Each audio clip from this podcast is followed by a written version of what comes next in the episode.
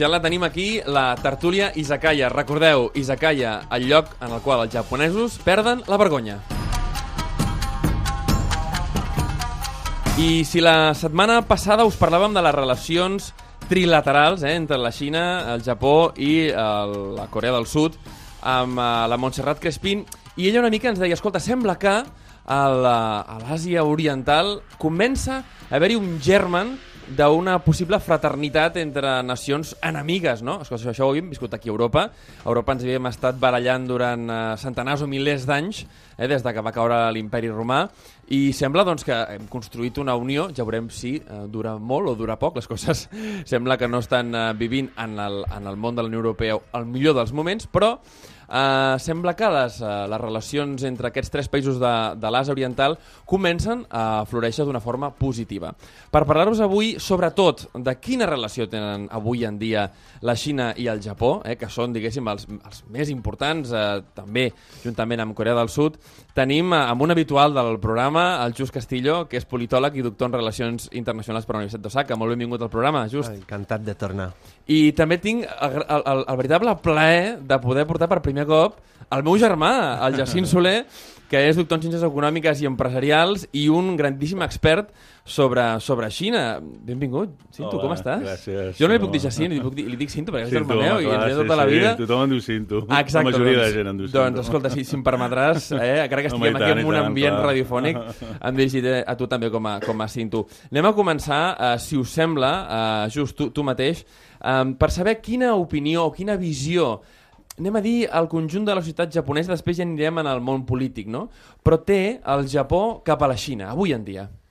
Uh, molt negativa. Molt negativa. Sí. Explica'ns, per què? Um, és una llarga història. És a dir, la Xina i el Japó tenen han tingut problemes històricament, tenen una història en comú que és complicada, i bé, tot i que podem dir que les relacions doncs, han madurat i han millorat, en certa forma, durant, durant l'última meitat de segle o des del final de la Segona Guerra Mundial, no hi ha hagut mai una reconciliació de fons entre els dos països. Ahà. I, de fet, la visió més negativa que ningú té en tot el món de la Xina la tenen els japonesos, i viceversa. Ahà. Escolta, doncs va, anem, al, anem al viceversa. Cinto, tu com, com ho veus, això? Quina visió tenen els xinesos del Japó avui en dia? Sí, jo estic d'acord amb el que diu el Just. La visió xina també és molt negativa. De fet, jo recordo haver llegit enquestes, aquestes que es fan periòdicament, eh, diguem, d'opinió, i crec recordar que el 70% dels xinesos tenien una visió negativa sobre el Japó, tot i que és cert que recordo l'última enquesta potser fa un any, un any i mig, que havia baixat el percentatge, i també és cert que hi ha com puntes una mica de, de, de mala relació, no? Sempre hi ha històries doncs, amb les illes aquestes famoses que es Sí. disputen, la Senkaku, hi ha el tema aquell del mausoleo aquell famós Yasukuni que van els japonesos tant en tant i que sempre salia, no? I, Però llavors en aquestes puntes hi ha moviments molt, molt complicats, però en general jo diria que potser la relació, amb això estic d'acord amb la que deia la Montse, potser està millorant gràcies sobretot a la interdependència econòmica que tenen els dos països, no? Clar, anem a això, a nivell d'elits, no? a nivell de, de, de política, a nivell d'economia, eh, Cinto, quines sinergies eh, s'estan eh, enfortint entre el Japó i la Xina? Bé, està clar que hi ha recordar de l'ordre de 20.000 empreses japoneses instal·lades al, a la Xina i, bueno, i el, el volum comercial entre els dos països és d'uns 300 i pico mil milions de dòlars, o sigui, 300.000 milions d'euros, i estem parlant de les, de les dues grans potències asiàtiques que tenen un comerç bilateral molt, i que, i molt potent i que a més a més són, són interdependents, vull dir, el Japó està subministrant eh, components que després la Xina acaba doncs, a ensamblar o manufacturar a la Xina, després doncs, es venen als Estats Units, a Europa, i també passa el mateix una mica amb Corea, no? de manera que són tres països i tres economies molt totalment dependents entre elles. Sí, totalment. Eh, just eh, quan, quan la Montse ens plantejava aquest eh, panorama, diguéssim, doncs, de futures aliances més enllà de les merament econòmiques, ella ens plantejava doncs, que sembla que s'obre un futur eh, d'aliança política per, eh, per l'est de l'Àsia. Tu com ho veus, això? Veus que sigui una, una cosa plausible, donat que estem veient doncs, que les diferències socials encara són tan, tan acusades? Anem a posar una mica l'exemple doncs, que a Europa mm, vam sortir d'una guerra mundial eh, i que francesos i alemanys tampoc es podien veure, però que al final sembla que ara són tan amics, no? Sí, uh, jo crec que no es pot comparar encara Ahà. amb el cas europeu. Eh? No, no és possible traçar aquests, aquesta línia paral·lela uh -huh. entre els dos casos. De fet, recordo eh, cap al 2012-2013 que estava fent una estada de, de recerca a, Pequín, amb uh -huh. un centre que hi ha d'investigació, i estàvem parlant allí amb uns, amb uns investigadors, amb uns investigadors sobre el Tractat de Versalles uh -huh. i doncs, sobre l'acord de pau no? Fr franco-alemany. Que va ser, va, ser, va ser terrorífic, de totes maneres, eh? I, i realment ells em deixaven molt clar que de cap manera això podia ser un exemple per a la Xina i per al Japó. Uh -huh. Per tant, com ho veig jo, és difícil especular què passarà en el futur. Uh -huh. Ara bé, al principi deies una paraula que era hi ha com, sembla que hi pugui haver com un germen. Uh -huh.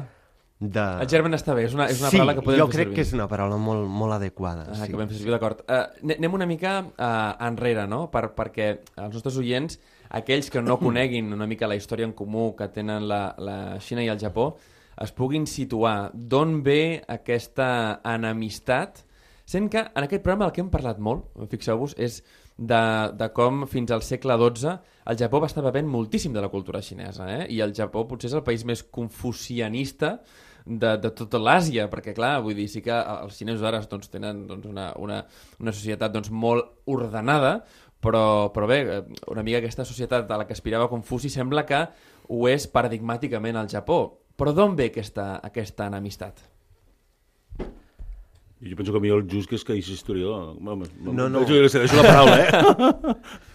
endavant, endavant. D'on ve l'enemistat? Sí. Recent o històrica? És a dir, sempre hi ha hagut una rivalitat, uh -huh. no? Jo no, no sóc historiador i, per tant, doncs, no m'ho miro des d'aquest punt de vista, potser uh -huh. amb tant detall, però sí que és cert que històricament tenim aquests dos països que són les dues grans potències d'aquesta regió. Uh -huh, no? Tenim uh -huh. la, la Xina, doncs, que històricament hi ha el seu propi nom, no? és el, el país del mig, uh -huh. el regne del mig. Doncs és un, un estat, un actor molt important. També el Japó, i, per tant, històricament hi ha aquesta rivalitat. Uh -huh. Després, quan el Japó es modernitza uh -huh. i ja entrem en la dinàmica doncs, de colonització, etc., uh -huh. comença aquesta història recent que és tan turbulenta uh -huh. no? i que d'alguna manera doncs, no, no s'ha acabat de tancar. Afecta Però, també una mica, sento, el, el, el fet de que els dos formessin part de la representació oriental dels dos blocs de la Guerra Freda, perquè al cap i a la fi la Xina representa doncs, el, el bàndol soviètic, Clar. tot i que avui tingui una economia de mercat, però mm. no una política liberal, i el Japó representava el, el bàndol americà. Com, mm. Realment això pot haver, diguéssim, dificultat una aproximació normal en un món globalitzat? Sí, sí, amb això sens dubte, i, i tornant al que deia el Just, efectivament, jo penso que la Segona Guerra Mundial el Pacífic es va tancar en fals, perquè, mm. clar, com dius tu, mm -hmm. va passar que immediatament després de la Segona Guerra Mundial, el 49 els comunistes arriben al poder a Xina i ja se'n van al bàndol soviètic, amb el qual estan una mica en l'eje del mal, i a partir d'aquí ja, ja bueno, comença tot el, tot el muntatge, i realment Xina i Japó no, no normalitzen les relacions fins als, als anys 70, quan mm. es mor el Mao, mm -hmm. que llavors el Deng Xiaoping, amb tot el procés reformista i aperturista, el que fa és restablir les relacions amb els Estats Units, amb, amb, amb, amb Japó, en aquest cas, llavors realment, clar, hi ha 40 i pico d'anys doncs, què realment la situació és totalment anòmala i això, doncs, clar, ja es tremola les relacions mentre que, per exemple, en el cas d'Alemanya, doncs, realment doncs, la, la, va estar sempre en el, bloc, en el bloc occidental, bueno, l'Alemanya occidental, uh mhm. -huh i d'alguna manera situació, les relacions van ser més, més fluides. No? En el cas aquest eh, sino-japonès, com dic, doncs realment estem parlant de només 30 anys de, de, de relació entre cometes normal. Clar, que, que ara falta moltíssim en comparació amb, amb la postguerra de, de l'Alemanya occidental. Explica'ns una mica en quin moment es troba avui en dia el govern xinès, perquè eh, molta gent doncs, li, li sona això que jo he explicat, no? és a dir, eh, eh, govern comunista, per dir-ho d'alguna manera, i economia de mercat. En quin moment es troba avui en dia la Xina? Bé, efectivament, com dius tu i com confirma tothom, i només, fa, només cal anar a Xina, evidentment és una economia capitalista totalment, dirigista en el sentit de que bueno, hi ha tota una sèrie de sectors i d'empreses controlades pel, pel, pel, per l'Estat, tot i que moltes estan cotitzant a la borsa de Xangai o del Hong Kong, i d'alguna manera és un model doncs, bueno, que d'alguna manera és el model que s'havia dit doncs, també una mica asiàtic, no? perquè de fet el Japó també doncs, en els seus orígens va començar sí, doncs, impulsant l'economia des del govern, el mateix va copiar entre cometes Corea, Taiwan, etc. No? Llavors un model dirigista i que... Diem que és dirigista, això m'agrada molt. Sí. Aquesta paraula, expliquem-la una mica, perquè Bueno, crec que és, és, molt interessant, no? No, però penso que és un concepte que tampoc és massa llunyà, perquè els nostres veïns francesos també ho han Mm. estat fent sempre, no? Doncs la Renault pues, una mica sempre controlada per l'Estat, Mhm. la- les elèctriques, etc. No? Llavors, és un model que d'alguna manera pues, bueno, es va demostrar que, que, que, bueno, que va anar funcionant, va tenir alguns problemes, com els anys de la crisi asiàtica del 97-98, Mhm, que Corea pràcticament es va des desmantellar, bueno, però tot i així, doncs, el, el concepte aquest dels chaebol al, al Japó, del saibatsu, etc., doncs, eh, doncs va, va anar funcionant, no? Llavors, és una mica el, el model que hi ha ara i el que sí que és evident és que en els últims, eh, en els últims anys, amb, des que està al, poder el Xi Jinping, hi ha també un auge del nacionalisme i d'aquest Sí. patriotisme xinès. I per això, en aquest sentit, des del punt de vista econòmic, sí que penso que els dos països necessitaran i treballaran junts, però des del punt de vista més ideològic, no sé si realment les relacions aniran a millor en el sentit de que hi ha una tendència molt clara, que penso que és mundial, uh -huh. en, aquest, en aquest impuls al nacionalisme, al patriotisme, llavors a la mínima que pugui haver un, un, un problema una altra vegada, com el, el tema aquest que comentava al principi de les illes en disputa, del uh -huh. tema del, del, del mausoleu de Sukumi, etc segur que es tornarà, segur que es tornarà a liar, perquè és que, clar, el sentiment està molt a flor de pell, el Xi Jinping constantment està tiant el sentiment nacionalista i serà una mica complicat els anys que venen. Amb això Shinzo Abe... Eh, Sí, de fet, el fet que coincideixin els dos no afavoreix. No afavoreix. No afavoreix, clar. Clar, llavors, a- en quin moment, mm. diguéssim, es troba el, el govern del, del Japó avui en dia, avui en dia, per, uh, perquè, clar, estem exactament en el mateix moment que està vivint la Xina, el Japó, o el Japó uh, encara té possibilitats d'en unes eleccions canviar aquesta deriva, com comentava el Cinto, mundial cap al nacionalisme? Mm, jo no diria que el Japó estigui en una deriva nacionalista. Ho ha estat sempre, no? Bé, és, més, és complicat. El que passa és que um, la Xina i el Japó podríem dir que estan en trajectòries de poder oposades. Ah, és dir, és molt interessant, veus? Hem, hem tret uh, el dirigisme i trajectòries de poder oposades. Oposades, Està molt bé, clar. estem teor- teoritzant molt avui, això m'agrada molt. La Xina podem dir que és un, és un poder en auge, si Mhm. no canvia la situació de forma dràstica, i el Japó, doncs bé, fa anys que està en un, estatus de, en un estat de- d'estagnació de, econòmica, Mhm. I doncs la població se li va envellint, Mhm. va perdent poder relatiu no? envers la Xina, i clar, doncs això és un fet que sí que ens pot ajudar a entendre per què el Japó pot tenir un interès per anar-se aproximant a la Xina, de totes Ahà. formes. Eh? Um, de, totes, de totes maneres, uh, abans comentàvem sobre el llegat de la Guerra Freda i de Sí. tot això. Um, que, cal tenir present que sí que en un principi la Xina cau o s'al- s'alinea amb el sector soviètic, diguéssim, Mhm. però cap als anys 60, quan els xinesos i els soviètics es barallen, Mhm. la, el fet que Xina i el Japó tornin a, a establir relacions diplomàtiques i les acabin normalitzant, Mhm. És a l'ombra de l'aproximació que es produeix entre Xina i els Estats Units, eh, amb la visita de Nixon, etc. Mhm. Per tant, mm, també és per això que hi ha molta gent que intenta sempre explicar la política exterior japonesa o el que fa el Japó eh, des d'aquest punt de vista de que tenen el gran germà americà sempre al darrere, no? Ahà, ahà.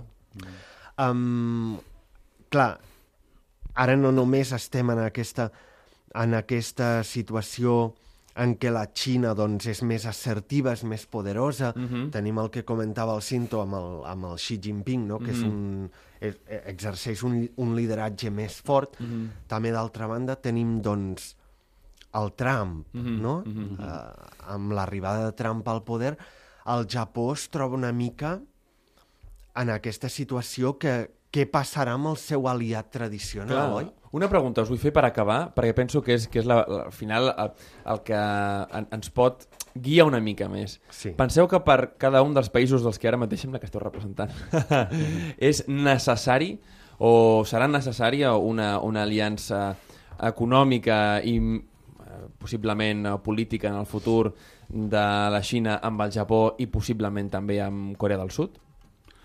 Jo penso que política serà difícil, eh, pel que hem dit abans, no només el llegat històric, sinó la... la... Però necessària? És a dir, penseu que pot, pot arribar a ser necessària? Aquesta és una mica el, el, el, la diferència, Sí, no? jo penso, tornant al que deia el Just, jo penso que dependrà molt de l'evolució futura dels Estats Units. Realment aquesta, mm. aquest aïllacionisme que està impulsant el Donald Trump, de desentendre's d'Europa, desentendre's d'Àsia, desentendre's d'Orient Mitjà, doncs acaba imposant-se a llarg termini als Estats Units, això podria passar. Mhm. Mira, si em permets esmenar-te, tu em deies si l'aliança serà necessària. Jo et diré que la cooperació segurament serà necessària, Ahà. Però l'aliança ens haurem de preguntar si serà possible. Molt bé, molt bé. Ens quedem amb això. No queda clar. Ens quedem amb això, ens quedem que eh, l'aliança no sabem si, si, serà, si serà possible, però la cooperació serà, sens dubte, necessària. Moltíssimes gràcies a tots dos. Just Castillo, politòleg i doctor en Relacions Internacionals. Moltes gràcies. Encantat. I eh, Jacint Soler, Cinto, germà meu, Gràcies. moltíssimes gràcies per venir, doctor en Ciències Econòmiques i Empresarials. I a tots vosaltres, seguim amb el programa. Matané! Made in Japan, el programa sobre cultura japonesa d'Onda Cero Catalunya.